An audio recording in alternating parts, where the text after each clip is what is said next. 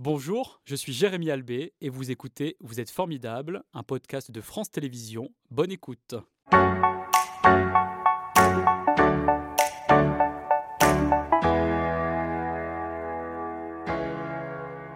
Bonjour Marquis, merci euh, d'être euh, avec nous euh, ce matin. Alors je disais art exceptionnel, il n'y a qu'à regarder votre corps, vos bras, vos mains et vos oreilles, notamment les parties que l'on pourra voir ce matin.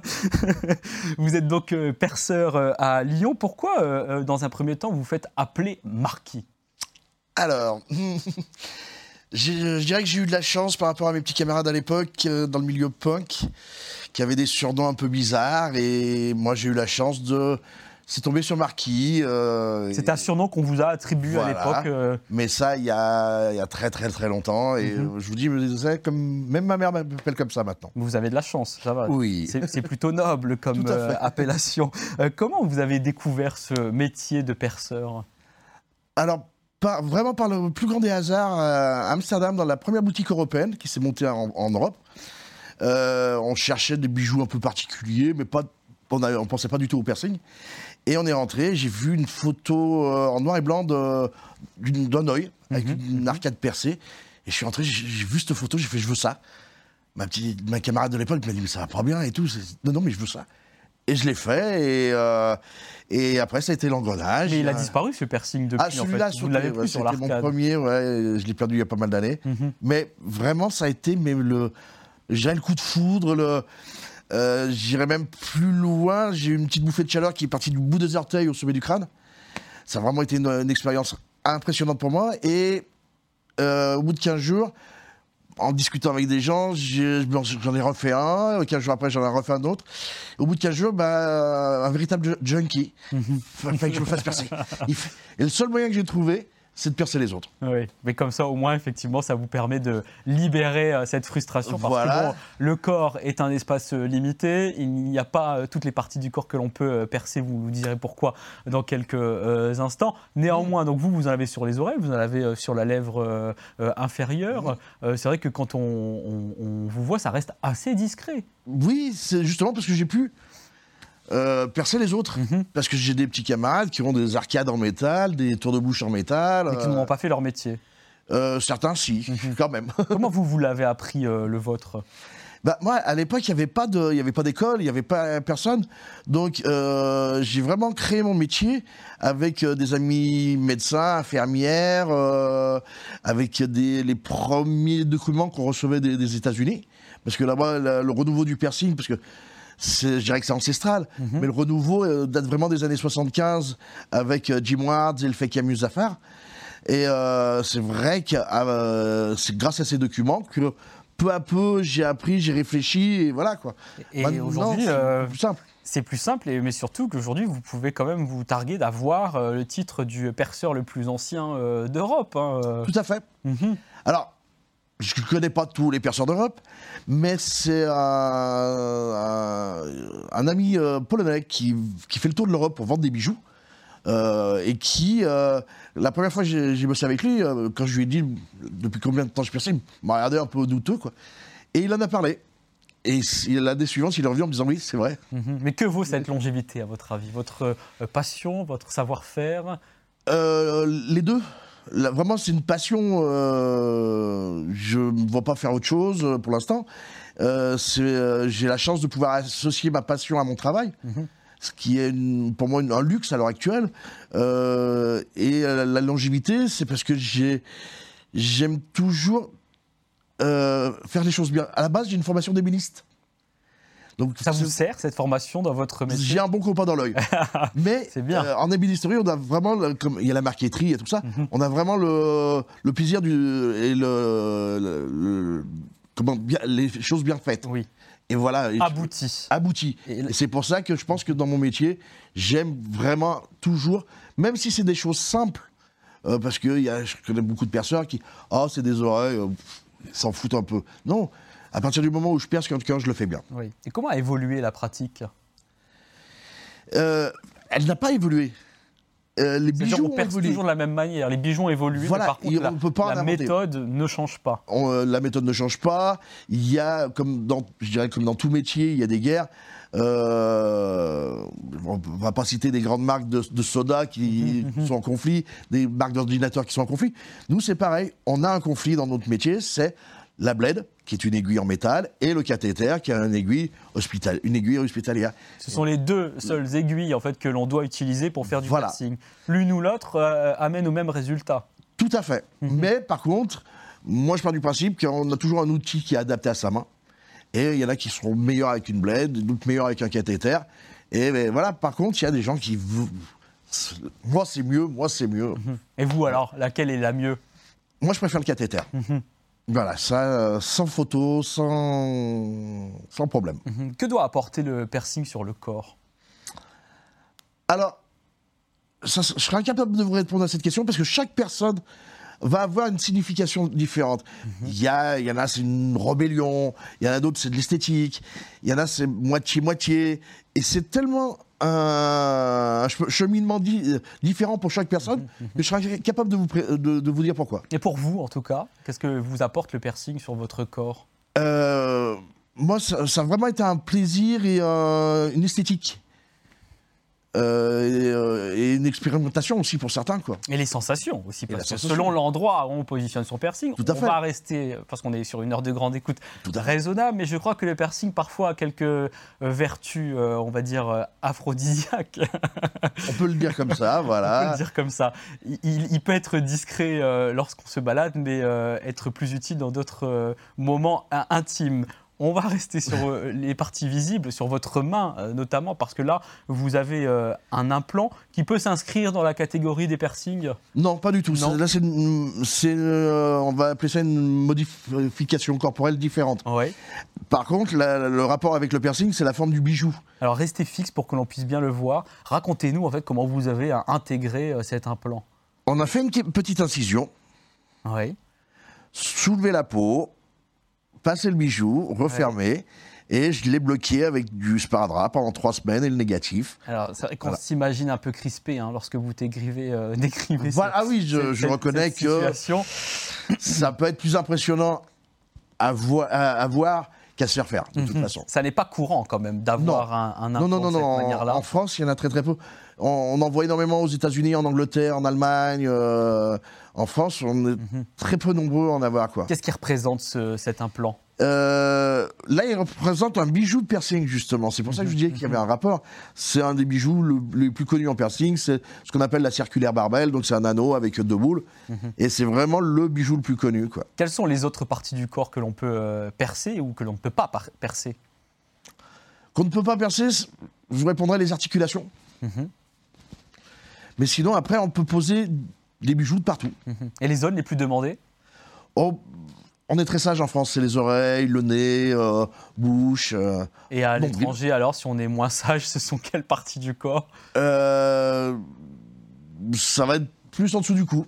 Oui. Voilà.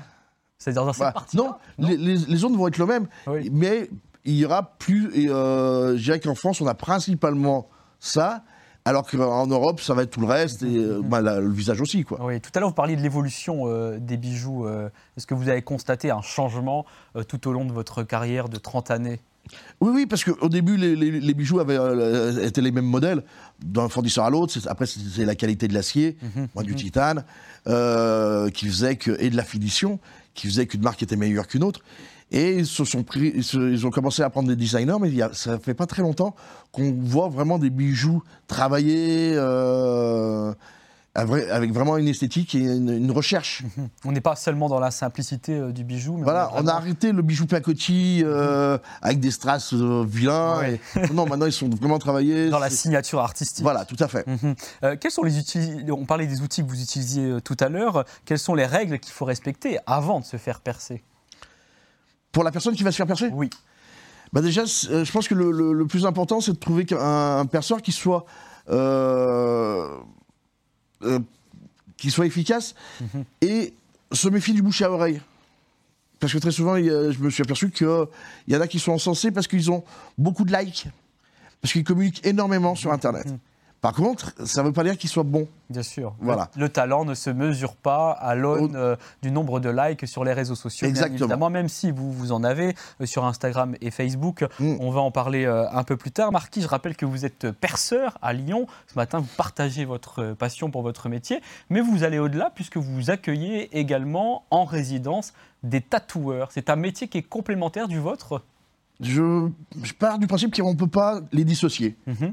Ils sont vraiment faits, euh, tous les deux vont faire partie du ce qu'on appelle à, l'étranger du body art, l'art du corps, comment transformer et euh, embellir. Mhm. Est-ce que le tatouage a supplanté le piercing aujourd'hui?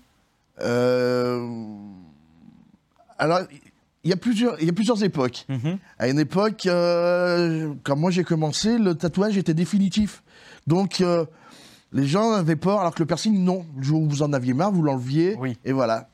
Alors que maintenant, les gens veulent avoir une marque définitive. Par rapport aux années préfère 90. euh, Voilà. s'ancrer voilà, sur le long moins, on ne terme. peut pas l'enlever. euh, Même si aujourd'hui, je crois qu'il y a Si, des a- dermatologues qui a- arrivent à enlever et Il y a effacer. des, des euh, lasers, mais ça revient très très cher. Quoi. Bien sûr, bien sûr. Quelles sont euh, les différentes étapes à respecter pour un, un tatouage réussi? Parce que vous, vous en avez partout sur le corps, donc vous connaissez, même si Mm. vous n'exercez pas ce, ce métier, vous voyez à l'œuvre hein, beaucoup de tatoueurs dans votre salon. Bah, moi déjà, il y a la qualité artistique du tatoueur euh, et euh, son écoute. Moi je trouve que c'est quelque chose de très important. J'ai vu des très très grands tatoueurs qui jamais me toucheront parce qu'ils veulent faire ce qu'ils veulent. Mhm. Voilà. Après, par contre, vous allez découvrir des tatoueurs qui sont à l'écoute de leurs clients et qui vont travailler le tatouage avec eux. En disant, bah voilà, moi je préfère, je préfère quand c'est comme ça, ah bah je peux te proposer ça et créer vraiment quelque chose. Mhm. Alors qu'il y en a, euh, voilà, vous avez un dessin, ils vous proposent un dessin et puis c'est tout. quoi. Alors que finalement, c'est important quand même d'avoir un véritable échange artistique. Tout à fait. C'est une œuvre d'art en quelque Mais sorte. vous, ouais, mais vous, vous êtes la toile. Oui, eh oui. Donc il y a les, les deux sont complémentaires. Mhm. Il faut être un bon euh, dessinateur lorsque l'on est tatoueur. Ah oui, tout à fait. Mhm. Comment vous, vous sélectionnez les, les artistes tatoueurs qui sont en, en résidence dans votre salon de piercing? Euh, bah, les gens viennent me présenter leur book, les tatoueurs viennent me présenter leur book, et euh, j'essaie toujours de voir les photos qui sont les plus vieilles. Moi, les tatouages, les- pas les photos, mais les, les tatouages les plus vieux. Pour voir la Comment ils ont- progression. voilà, comment ils ont vieilli dans le Ah. temps.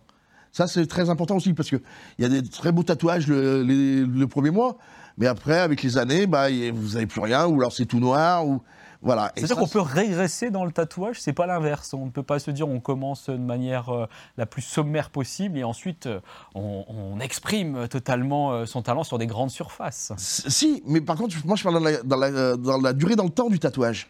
Ah oui, d'accord. Voilà. Sur en fait la a- pérennité du tatouage. Vous allez faire. Moi, il y en a qui. Qui bras a plus de 15 ans Mhm. et il n'a pas bougé par rapport à d'autres tatoueurs qui vont pas piquer suffisamment profond ou, ou trop léger pour faire fin. Mais dans le temps, bah, ça va euh, soit disparaître, soit s'élargir. Et donc, finalement, si vous aviez plein de traits euh, fins les uns à côté des autres, ça va faire une, une plaque noire. Quoi. Oui, donc ça devient plus grossier en quelque Plus sorte. grossier, tout à Il y a fait. moins de, de- de finesse euh, au fil euh, du Et temps. pour moi, un bon tatoueur, c'est aussi ça c'est quelqu'un qui va vous faire quelque chose qui tient dans, les- dans le temps. Mhm. Qu'est-ce que vous vous interdisez, vous, euh, de faire dans votre salon? Nous, la seule chose qu'on va interdire, ça va être la, la- la politique. Mhm. Voilà, ça c'est les choses que... C'est-à-dire sinon tout est possible chez vous. Voilà, presque Mhm. tout est possible. Quoi. Comment est une journée type euh, lorsque l'on vient vous rendre visite? Comme- Quelle est l'atmosphère et l'esprit que vous voulez donner à votre salon? Alors, moi, les gens apprécient mon salon dans le sens où euh, c'est presque un musée. Il y a plein de choses à voir de partout. euh, j'ai réellement un musée qui, sur- avec qui j'ai fait pas mal de conventions en France, j'ai tourné. Et euh, c'est vraiment un- ouais, c'est un cabinet de curiosité. Quoi. Mhm. Et les gens apprécient parce qu'en même temps qu'ils regardent des tatous, il y a à voir de partout. Il y a plein de gens. En ce moment, on a une, une tatoueuse qui est franco-brésilienne, donc elle est toujours en train de, de bouger. Euh, c'est vraiment le stéréotype. Et donc voilà, quoi, c'est vrai qu'il y a, il y a une très bonne ambiance et c'est, euh, les, les gens apprécient aussi ce, ce genre Ce d'ambiance. brassage culturel. Tout à fait. C'est vrai qu'en fait, euh, il y a un côté universel derrière le tatouage aujourd'hui, quelle que soit la zone du monde euh, dans laquelle on est, on voit tout le monde de tatoué. hein. Ah, tout à fait. Mhm. Vous allez et, dans, et des styles, pratiquement tous les euh, les continents ont un style différent. Euh, Et des techniques différentes aussi. et des techniques différentes aussi. Après, euh, que ce soit euh, le tebori au Japon, la dent de quoi le requin. tebori Le tebori, c'est une baguette en bois avec des aiguilles au bout. Oui. Et le, le tra- tatoueur travaille traditionnelle, à la main. C'est-à-dire quand vous dites travailler à la main et que vous soulevez Il comme soulève ça, la peau. ah, il et soulève la peau. que l'encre pénètre, et vous entendez un petit poc, poc, poc. D'accord. Alors que vous allez dans les îles en Polynésie, c'est à la dent de requin qui est taillée euh, pour pouvoir planter l'encre. euh. Et vous, quelles sont les techniques qui sont présentées dans Non, votre cabinet Alors nous, dans- euh, comme dans la plupart des boutiques en Europe, c'est vraiment le- la machine. Il y a deux styles de machines Mhm.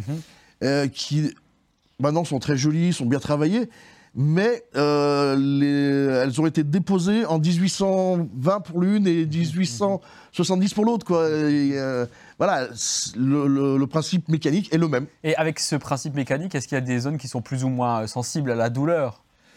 Euh, bah, comme je disais tout à l'heure pour le piercing, c'est pareil pour le tatou. Ah les zones les plus, je dirais, douloureuses, c'est les articulations. Et euh, pour le tatou, euh, les, les- côtes aussi, c'est pas mal. Est-ce que les femmes ont de plus en plus leur place dans ces deux métiers, tatoueur et perceur Tout à fait.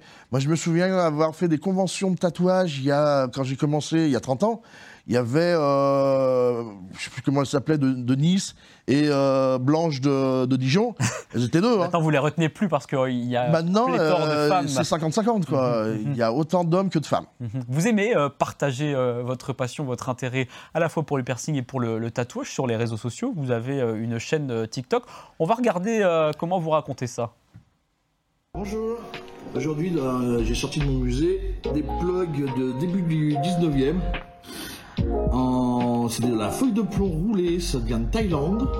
Un coup à choper le saturnisme, mais voilà, des pièces assez rares à trouver.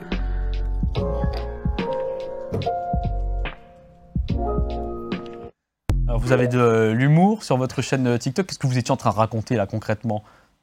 Ces- plugs, ce sont vraiment des pièces euh, C'est du des pièces 19e rares. siècle. là. Quand je vous dis que j'ai amusé, Ah ouais. j'ai vraiment amusé. C'est-à-dire, Vous avez vraiment constitué une collection. Une autour de cet collection, il y univers. en a, et certaines pièces c'est des cadeaux, d'autres c'est des, des choses que j'ai chinées à droite à gauche, et j'ai réellement amusé.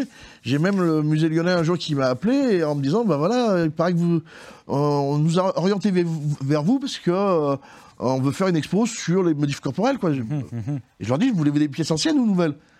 Comment ça, vous avez des anciennes? Et le professeur est venu à la boutique, il, avait, il a des objets, il savait que c'était des bijoux, mais il savait pas à quoi ça servait. Hum, Et c'est moi qui lui ai dit, bah ça c'est pour ça, ça c'est pour ça, quoi. D'accord, très bien en tout cas. Merci pour euh, ce partage d'un univers qui est finalement pas si connu euh, euh, que cela et qu'on peut suivre sur les euh, réseaux sociaux. C'était Vous êtes formidable, un podcast de France Télévisions. S'il vous a plu, n'hésitez pas à vous abonner.